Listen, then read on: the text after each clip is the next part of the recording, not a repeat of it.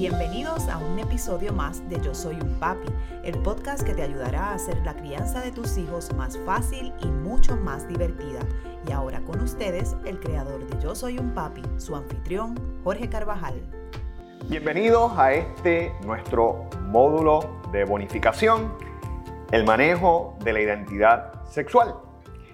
Esto es un tema que tiene mucha relevancia en estos momentos, sobre todo con los cambios generacionales y porque eh, se ha visto, ¿verdad?, que hoy día han habido eh, muchos cambios en la forma en la que la sociedad eh, se maneja. Y por ende tenemos que adaptarnos a los tiempos. Y para hablar sobre precisamente cómo manejar la falta de identidad sexual, ¿verdad? Cuando hay esa, cuando hay esa confusión eh, en nuestros hijos de la identidad sexual, tenemos a una especialista en el tema, quien es colaboradora nuestra, la doctora Karen Martínez, quien ejerce como psiquiatra pediátrica. Doctora, gracias por estar con nosotros y ayudarnos en este tema tan importante. Vamos a hablar un poco sobre ¿Qué es la, falta de identidad sexual? ¿De, ¿De qué se trata? Seguro. Cuando estamos hablando de identidad sexual, siempre me gusta empezar aclarando lo que es, porque hay tantos términos que yo sé que muchos padres que se confunden. Cuando estamos hablando de identidad sexual, es cómo nuestros hijos o hijas se identifican a ellos mismos en términos de cuán masculino o cuán femenino. Eh, sabemos, por lo que entendemos de la literatura médica y lo que sabemos en términos del desarrollo de la sexualidad, que existen diferentes grados de identidad sexual. No hay alguien 100% masculino ni alguien 100% femenino, sino que todos los seres humanos fluctuamos en ese diferente grado de identidad sexual. ¿Qué ocurre hoy en día? Que nuestros hijos y nuestras hijas han estado expuestos a mucha información y están bien cómodos hablando con estas fluctuaciones en la identidad sexual. Así que pudiésemos tener algunos eh, adolescentes o preadolescentes que hablan de no tener identidad sexual, de no ser ni masculino ni este, femenino, que muchas veces es lo que se llama no ser binario, ¿verdad? No estar en estas dos categorías, podemos tener entonces, un, Una, nosotros pudiésemos tener una hija que nació ¿verdad? biológicamente femenina, pero entonces se identifica con el género masculino, o pudiésemos tener a nuestro este, ¿verdad? hijo que nació este, con el sexo masculino, que se identifica con la identidad femenina.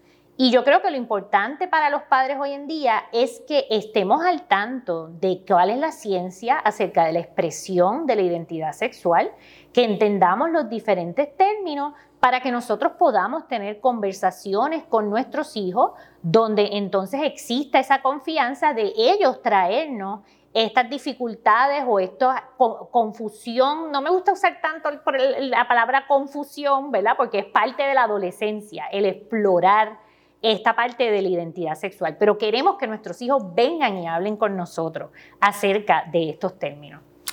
Eh, doctora, hablando de esa, ¿verdad? De ese grado de inclinación que pueden tener nuestros hijos hacia un género o el otro, ¿verdad? Esa predisposición de que quizás es varón, pero se inclina más a identificarse con el género opuesto. Eh, ¿Eso es algo biológico o eso es conducta aprendida? ¿Cómo, cómo se puede dar esa, esa inclinación? Seguro. Lo que sabemos acerca de cómo ocurre la diferenciación sexual en, en, el embarazo, o sea, que cuando está ocurriendo ¿verdad? el desarrollo este, de ese bebé, sabemos que hay unos componentes biológicos que a veces entonces hacen que se exprese biológicamente o físicamente eh, las características sexuales masculinas, vamos a decir, pero que en términos de a nivel hormonal y en el cerebro ocurra un proceso donde la identidad sexual sea del otro género, vamos a decir, ¿verdad? Si biológicamente tiene las características masculinas, que a nivel del cerebro la identidad sexual sea femenina. Así que sí hay unos factores biológicos genéticos, moleculares y, e, y, hormonales que afectan la identidad que tiene el cerebro. También definitivamente hay unos asuntos en términos de lo que nuestros eh, niños están expuestos, en términos de que ahora mismo hay mucha más aceptación para explorar la identidad sexual tenemos que tener claro, y por eso pues a veces hablamos de confusión o pues que, que, la adolescencia es un momento donde tú estás definiendo quién tú eres. Así que en cierta manera es natural y esperado que tengamos a un preadolescente o un adolescente que quiera ver qué significa si hoy me veo más masculino o más femenino o no me veo de ninguno de los dos géneros. Y eso es natural, esperado y hasta saludable que haya esa exploración. Por supuesto, vamos a tener algunos casos que realmente haya un desfase entre lo que es biológicamente expresado en su cuerpo y la identidad sexual. Y ahí pues es importante que entonces lo podamos identificar ¿Por qué? Porque hay un alto grado de problemas de salud mental en las personas que tienen este conflicto entre lo que es su cuerpo biológico y lo que es su identidad sexual. Se ha visto un aumento en casos de suicidios completados en estas personas que tienen pues, eh, eh, eh, lo que se llama disforia de género y un alto número de depresión y ansiedad. Así que ahora mismo a nivel médico la recomendación es que si eso es lo que le está ocurriendo a sus hijos, que hable con su médico primario, su pediatra, para involucrar un profesional de la salud mental porque queremos prevenir esas consecuencias a nivel de salud mental. ¿Cómo nosotros como padres debemos hacerle frente a una situación donde nuestro hijo o nuestra hija nos traiga a consideración que no sabe lo que es, que no tiene claramente definida su identidad sexual, o por el contrario, por ejemplo, que se declare homosexual eh, porque ya hay una inclinación, ya esa persona siente que hay eh, una preferencia por un género en términos de cómo se identifica a sí mismo. ¿Cómo nosotros debemos enfrentar ese momento? Porque no deja de ser algo difícil eh, para, para un padre o para una madre. ¿Cómo hacerle frente a ese momento? Seguro. Aquí lo importante es que tanto como hemos estado hablando de identidad sexual, como ahora que tú traes la parte de orientación sexual, que es más bien quién nos atrae sexualmente, si del mismo sexo, de un sexo opuesto o de ambos sexos, que también pudiésemos verlo. Aquí lo importante que nosotros como padres tenemos que tener claro es que a nivel biológico se sabe que existe esta diversidad en la expresión de identidad y de orientación sexual. Así que aquí lo que nosotros tenemos que tener claro es que muchos de, eh, eh, ¿verdad? Cuando estamos trabajando con estos temas, estamos hablando de algo que se describe biológicamente natural, es una expresión natural de, de nuestra sexualidad. Y lo importante aquí es que nuestros hijos sientan que pueden hablar con nosotros sobre esto y como hablé ahorita, lo más importante es preservar su salud mental. No queremos que esto cause unas dificultades en el desarrollo de su autoestima, en el desarrollo de sus emociones y de sus relaciones interpersonales, que entonces lleven a unas consecuencias en el área de salud mental que sean mucho más complicadas. Así que aquí lo más que se ha descrito que ayuda con cuando tengo un hijo que tenga alguna, algún área de diversidad sexual es la aceptación. Es yo decirle, mira, yo entiendo que estás pasando por esto, yo quiero ayudarte, explícame, yo quiero saber más qué es lo que está ocurriendo y guiarlo poco a poco en, de nuevo, ser un adulto saludable, que es lo que queremos todos los padres. Eh, en términos de, ¿verdad? Porque no deja de ser una situación difícil, ¿verdad? Uno tiene unas expectativas cuando tenemos nuestros hijos, eh, muchas veces visualizamos pues... Eh, que se casen, que tengan, que queremos ver nietos, ¿verdad? Toda, toda la expectativa que uno tiene y no deja de ser algo eh, duro, difícil, cuando tenemos que entender o hacerle frente a que no necesariamente nuestra realidad es lo que está, ¿verdad? O nuestra expectativa es lo que es esa realidad. ¿Cómo puede afectar a nuestros hijos el rechazo, la negación, el coraje eh, este, esa frustración que muchas veces se da, eh, sobre todo en gran medida, ¿verdad? Y esto eh, no quiero discriminar aquí, pero a veces los, los, los hombres tendemos a ser más duros cuando tenemos hijos que son homosexuales o que nos dicen, ¿verdad? ¿cómo, ¿Cómo afecta ese rechazo a esa persona?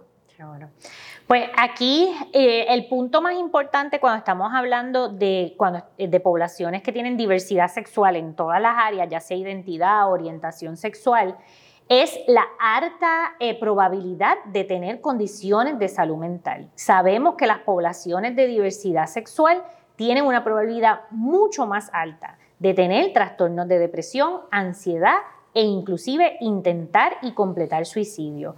Así que ahora mismo nosotros nos hemos enfocado en que esto es un problema de salud pública donde tenemos que prevenir estas consecuencias en el área de salud mental. Y la única manera que la literatura científica nos ha demostrado de poder prevenirlo es el que esa persona se sienta aceptada por estos núcleos más importantes en su vida. Así que definitivamente, Jorge, yo estoy de acuerdo contigo cada, En, en, muchos sentidos, cada vez que nuestros hijos pues van a hacer algo que uno no esté de acuerdo, porque eso es parte, ¿verdad?, de la naturaleza o algo que uno no tenía la expectativa, es una pérdida para uno como padre el que yo pensaba que esto iba a ocurrir y ahora no va a ocurrir. Pero es importante que el efecto que ese rechazo que nosotros podamos dar puede tener sobre un preadolescente o un adolescente puede entonces alejar a ese hijo esa hija de nuestra vida por siempre y puede entonces llevarlo a una vida de adulto que entonces eh, tenga muchas más situaciones difíciles debido a ese rechazo.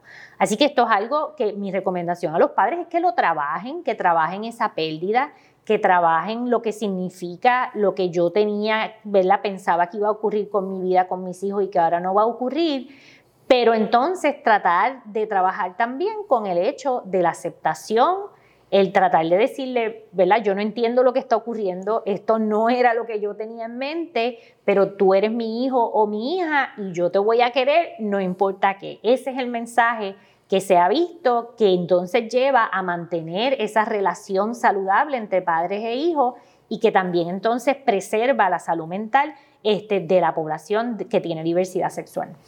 Buscar ayuda en ese momento, por ejemplo, profesional, eh, en familia, para tratar de manejar la situación, eh, porque a veces nos sentimos que no tenemos las herramientas, no tenemos la capacidad, ¿verdad?, emocional para manejarla. ¿Es recomendable? Definitivo, definitivamente. Esto es una situación que muy pocos padres van a tener las herramientas para manejarlo solo. Así que esto se tiene que manejar en equipo. Aquí están nuestros médicos eh, primarios, ¿verdad? Nuestro pediatra, nuestro médico de familia. Ellos nos pueden dar alguna recomendación en términos de si debemos integrar algún profesional de la salud mental. También hay muchísimas organizaciones sin fines de lucro que se han desarrollado para ayudar a los padres a trabajar con cómo yo manejo la diversidad sexual en mi hijo, cómo yo trabajo con esto. Así que tenemos muchos recursos y yo creo que lo importante es entender que esto es una situación difícil, es una situación que no necesariamente uno como padre estaba eh, preparado para manejarla y tenemos que buscar ayuda porque requiere un equipo que sí sepa manejarlo y que pueda darle la guía de nuevo, para hacer un adulto saludable y preservar esa relación entre padres e hijos. Eh, una pregunta, eh, hay, ¿verdad?, personas que creen en que pueden haber terapias para tratar de transformar a una persona que se sienta, por ejemplo, eh, homosexual, una persona homosexual, que tenga inclinaciones, ¿verdad?, orientación sexual por el mismo, el mismo género. Eh, ¿Se puede dejar de ser homosexual? Sí, pues, desgraciadamente los psiquiatras, ¿verdad? Yo soy psiquiatra y los psiquiatras tenemos mucha culpa de este mito que existe de que alguien puede dejar de eh, tener una orientación sexual que tiene, porque en el manual de diagnóstico de psiquiatría la homosexualidad fue un diagnóstico psiquiátrico hasta los 70, que eso fue hace poquito.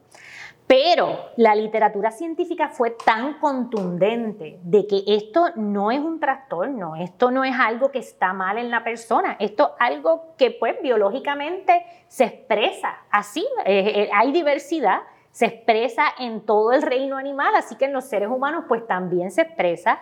Y entonces pues la literatura científica hizo que se recapacitara en la comunidad de psiquiatría y se eliminó eso como un diagnóstico. Así que ahora los psiquiatras pues nos sentimos culpables y estamos continuamente haciendo este trabajo de llevar esta comunicación de que no existe manera de convertir algo que naturalmente vino así. Es básicamente decir, pues si mi hijo nació con los ojos azules, yo se lo quiero cambiar a ojos marrón. No hay manera, ¿verdad? Le puedes poner lentes de contacto. Claro. ¿verdad? Igual que pudiésemos tratar de esconder la orientación sexual de nuestros hijos.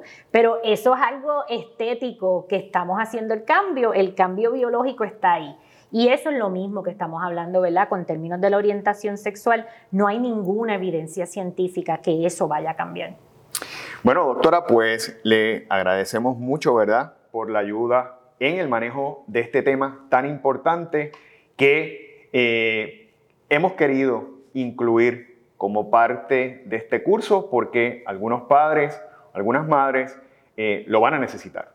Eh, y definitivamente hemos pensado en hacer un proyecto para ustedes que pueda incorporar todos los elementos necesarios para manejar una sexualidad saludable eh, con nuestros hijos y llevarlos a desarrollarse como personas de bien, como personas íntegras y como personas que sean productivas y buenas para nuestra sociedad y para nuestro país.